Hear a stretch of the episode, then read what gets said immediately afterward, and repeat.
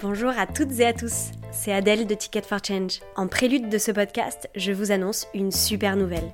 Les candidatures pour la dixième édition du parcours entrepreneur Ticket for Change sont ouvertes. Alors si vous avez une idée de projet entrepreneurial à impact social ou environnemental, c'est le programme le plus complet et abouti en France pour vous aider à passer à l'action.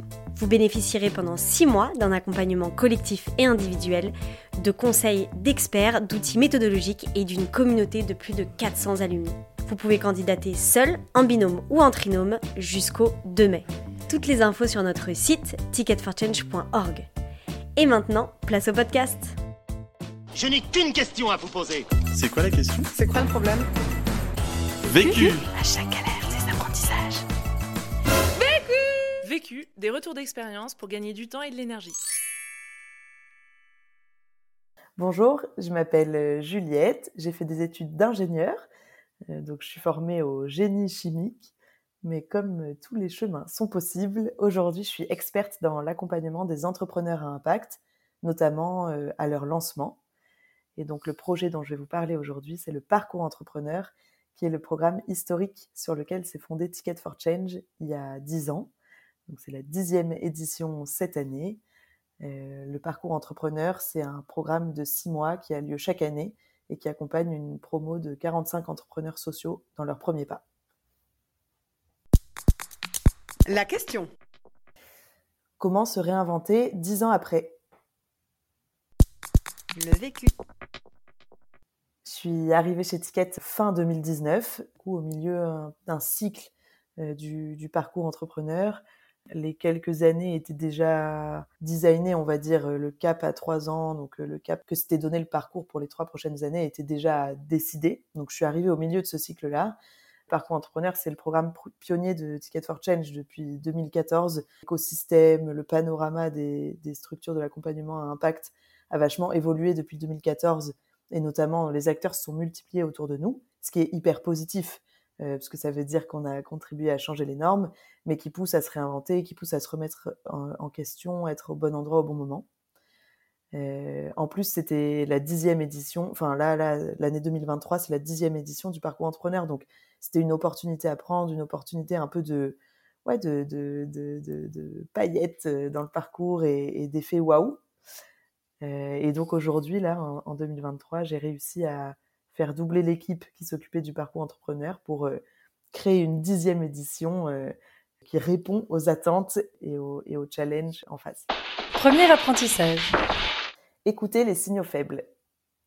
Dans un projet, c'est super important d'écouter les signaux faibles autour de soi, en tout cas de les, ouais, de les entendre, de les discerner, de mettre le bon curseur, euh, bien sûr, mais, mais hyper important de les écouter. Je pense que c'était super utile que j'arrive sept ans après la création du programme, avec un regard neuf et avec un regard neutre, quoi. Pas un regard de. J'ai pas créé ce programme. J'ai moins d'émotions, on va dire, autour, autour de ce programme. Du coup, c'est plus facile, avec moins d'émotions, d'appréhender les signaux faibles et de les écouter pour pouvoir ajuster et se réinventer. Les exemples un peu des signaux faibles que j'ai pu entendre en arrivant et euh, quelques, quelques mois, années après, hein, on les entend pas tous euh, d'un coup, mais les, les, quelques signaux faibles que j'ai pu entendre, c'était, ben voilà, on avait moins de candidatures année après année, c'est normal, il y avait plein d'autres structures d'accompagnement qui se créent autour de nous, ce qui est super positif dans l'idée, il y a de la place pour tout le monde, ça veut dire qu'il y a plein de projets à impact qui se lancent, il y a plein de besoins d'accompagnement, mais voilà, faut trouver, faut tirer son épingle du jeu quand même, faut être différenciant, faut répondre à un réel besoin et pas juste faire comme tout le monde. Si d'autres le font très bien, dans ce cas-là, inventons autre chose et faisons faisons d'autres choses. Donc il y avait ce signal-là, un peu moins de candidatures année après année, un signal aussi faible côté financement. On avait moins de financement, euh, moins de renouvellement. Euh, donc pareil, comprendre pourquoi, écouter ce signal faible-là qui est super important parce que qui fait partie du modèle économique et donc de la pérennité, de, la, structure. Un autre signal faible, c'était aussi de, se rendre compte qu'on avait moins de visibilité autour de ce parcours. Pareil, je pense que c'était OK sur certaines phases, euh, où au début, il y avait plein de, plein de visibilité, puisque c'était pionnier, c'était le début, c'était hyper sexy, en fait, de lancer un, un programme d'entrepreneur à impact. Au fur et à mesure des années, et eh ben, les, les autres l'écosystème s'est structuré. Donc, peut-être un peu moins de visibilité sur, les quelques dernières années, dans l'idée, OK, pour laisser la place à d'autres programmes de Ticket for Change de prendre de la visibilité. Et, voilà, mais là, on, a senti que c'était le moment de redonner de la visibilité, de remettre l'expertise de Ticket for Change, de l'accompagnement d'entrepreneurs à impact un peu sur le devant de la scène. On veut être différenciant, on veut combler un trou dans la raquette, on veut être là où, il y a besoin de nous et être pionnier et, ouais, sans, cesse, sans cesse innover s'il y a besoin. Donc il fallait écouter, euh, écouter ces signaux et, et, réfléchir à pourquoi et du coup euh, quoi, faire, euh, quoi faire différemment. Deuxième apprentissage. Être sûr qu'on répond à un vrai besoin. Je me suis dit, ok, signal faible, je prends plusieurs personnes de l'équipe Ticket parce que moi toute seule j'y arriverai pas et c'est pas bénéfique de réfléchir solo. Et donc avec ça, euh, c'est sûr qu'on va réussir à réinventer le programme euh, de la bonne manière. Euh, quelques mois après, je, propose à une assemblée générale, donc un temps, chaque année, on a un temps de l'association qui rassemble des gens de l'extérieur. J'arrive, bille en tête, je, présente le nouveau programme, le parcours entrepreneur, euh, ouais, le nouveau, qu'on avait tout redesigné, radicalement différent. Euh, J'étais sûre que c'était la meilleure des idées, c'était une nouvelle cible, c'était une nouvelle manière de faire les choses, c'était un tout, autre parcours en vérité, mais j'étais certaine, j'étais super excitée à l'idée, Bon, l'accueil était pas l'accueil escompté, plutôt euh, plutôt un accueil négatif. Plutôt c'est pas votre métier, c'est pas là où vous êtes bon, euh, trop bizarre de proposer ça. Je suis sortie de là euh, une fois qu'on prend un peu de recul, j'ai réfléchi à comment c'était possible qu'il y ait un tel décalage entre l'excitation et l'enthousiasme avec lequel j'arrivais à cet atelier euh, de présentation de nouveaux parcours et le, le, décalage du retour de l'accueil qui avait été fait sur cette proposition.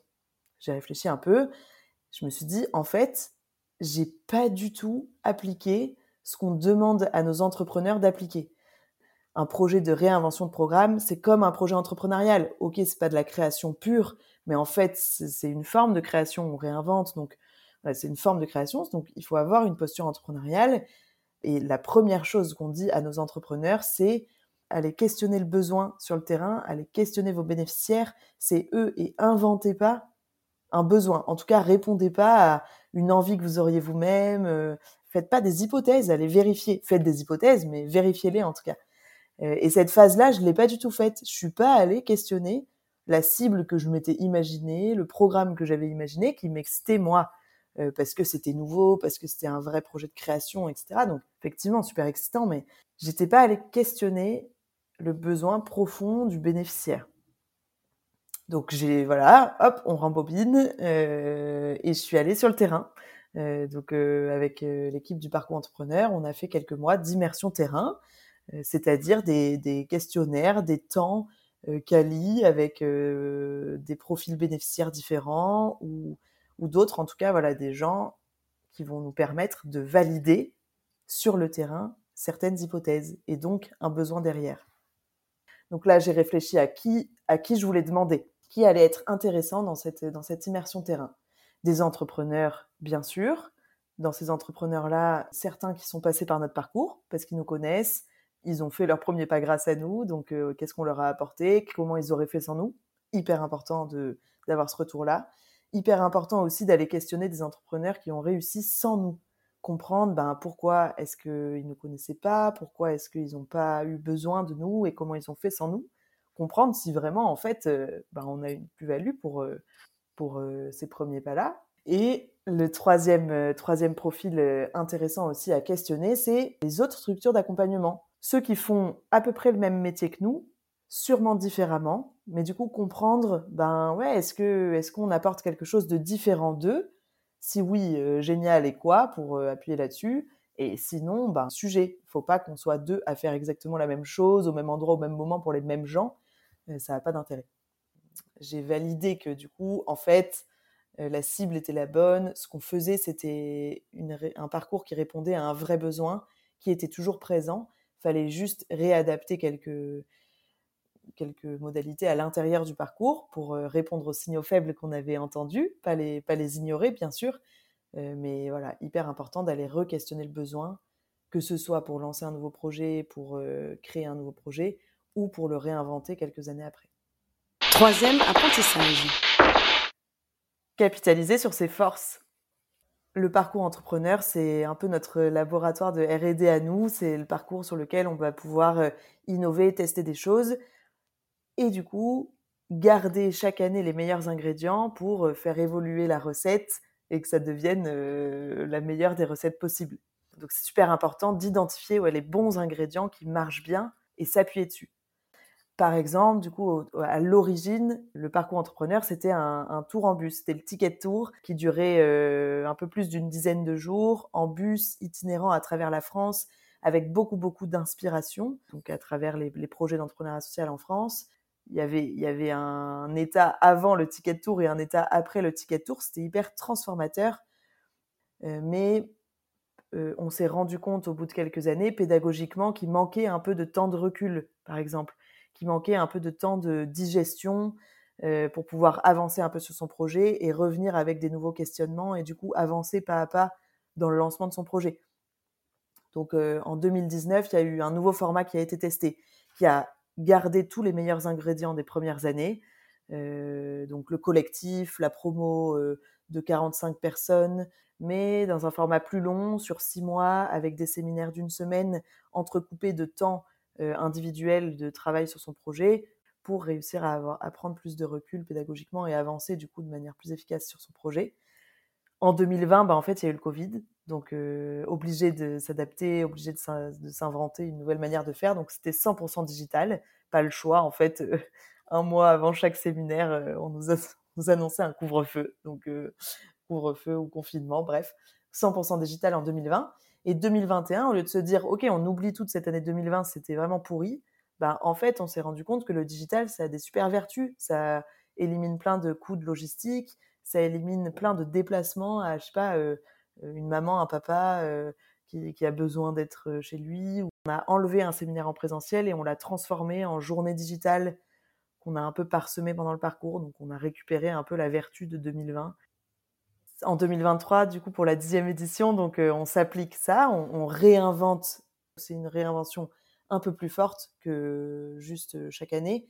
Mais malgré tout, on s'appuie sur, sur ce qu'on sait bien faire et par exemple, eh ben, on remet au bout du jour le ticket de tour, euh, mais qu'on sublime euh, avec un temps un peu plus réduit. Donc on va pas faire 14 jours en bus, mais on en fait 7 et on garde quand même deux autres séminaires, on garde des journées digitales et on garde le temps au global à 6 mois. Donc on va rechercher un, des ingrédients qui marchait vachement bien, notamment pour euh, euh, la visibilité, le, grand public. Donc on va refaire des soirées grand public pendant ce ticket de tour-là, mais du coup qui est devenu un ingrédient parmi la recette globale plutôt que la recette en tant que telle. Euh, ce qui est important aussi, c'est d'identifier sa valeur différenciante et de s'appuyer dessus. Chez Ticket for Change, on est un des seuls parcours longs euh, dans, les premiers pas. Donc, on accompagne les individus, pas des projets, parce que c'est les tout premiers pas. Donc, c'est vraiment un tout petit début d'idée qu'on va amener, qu'on va faire fleurir, voilà. Mais on va vraiment accompagner les individus.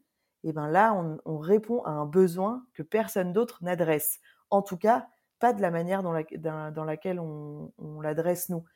Donc, c'est une valeur différenciante. L'identifier et appuyer dessus. Donc, les premiers pas, parcours long, euh, des individus et pas forcément que les projets, avec une pédagogie unique euh, qui va nous ressembler, dont on est convaincu, qu'on s'applique à nous-mêmes en interne chez Ticket for Change, une pédagogie tête, cœur, corps, donc qui est holistique, on va dire, euh, tête pour la méthodologie entrepreneuriale et, et voilà, bien sûr, les outils pour monter son projet, mais aussi cœur pour être aligné avec ses émotions, pour être aligné avec son leadership, pour être aligné avec pourquoi, pourquoi on fait ça au, plus profond, un peu plus introspectif, on va dire, et corps, parce qu'on est convaincu que c'est important aussi dans le, marathon qu'est euh, l'entrepreneuriat à impact. On est convaincu que c'est important de savoir écouter son corps. Euh, moi, c'était quelque chose, par exemple, c'était une, matière à laquelle j'étais pas sensible du tout en arrivant chez Ticket for Change. Après, chacun y met son curseur, mais voilà, moi j'ai appris à mettre mon curseur sur euh, le soin, l'écoute et l'attention qu'on porte à son corps. Et donc ça, c'est une pédagogie unique euh, chez Ticket for Change. Donc on va, on va l'identifier et l'appuyer pour être sûr ben, d'être différenciant et d'être les meilleurs là-dedans. Conseil pour gagner du temps. moi, pour gagner du temps, je l'organise. donc, je mets tout dans mon agenda. J'ai un seul outil, c'est mon agenda Google. je ne suis pas éparpillée, j'ai qu'un seul outil sur lequel je mets toutes mes tâches pro et perso. ces tâches-là, j'ai appris à savoir bien les timer précisément. Pour info, on prendra le temps qu'on se donne, donc faut savoir les timer précisément et pas, pas trop largement, parce que sinon on, va, on va mettre une heure sur une tâche qui aurait pu nous en mettre 30, si jamais on s'est dit, bon, je vais être large, je mets une heure sur ma tâche. et super important aussi, enfin moi je sais que ça, ça m'aide à gérer mon temps, je traite mes tâches notamment, si je reçois un mail et que c'est une tâche qui va me prendre 10 minutes à faire, je vais le faire direct si c'est plus de 10 minutes, je vais prévenir quand est-ce que je vais traiter cette tâche et je vais l'ajouter comme un temps dans mon agenda. Je reboucle encore une fois, tout est écrit dans mon agenda. Conseil pour gagner de l'énergie. Je dirais que c'est de bien se connaître. Euh, moi, par exemple, euh, je sais que je suis meilleure pour faire des tâches de fond, des tâches de focus le matin. Euh, et chez Ticket for Change, on s'est bloqué des demi-journées sans réunion. Du coup, ben, ces demi-journées-là, euh, je me cale des tâches de focus parce que je sais que c'est là où j'aurai de l'énergie pour les, pour les attaquer. Euh, et aussi, savoir se dire quand on n'a plus d'énergie, s'arrêter en fait. s'arrêter, se balader, respirer, changer de tâche ou y revenir plus tard en tout cas. Pas, voilà, pas, pas s'obliger à aller au bout de la tâche. Si ça vient pas, ça vient pas et ça viendra plus tard. L'autre question comment évoluer dans un collectif déjà euh, de base et en plus dans un collectif qui évolue lui-même, que ce soit en nombre de personnes ou en personnalité à l'intérieur euh, de l'équipe? Vu, vécu, vaincu. Pour plus de vécu, clique vécu.org. Je voulais te dire, euh, tu sais, on, on a tous nos petits problèmes. Vécu.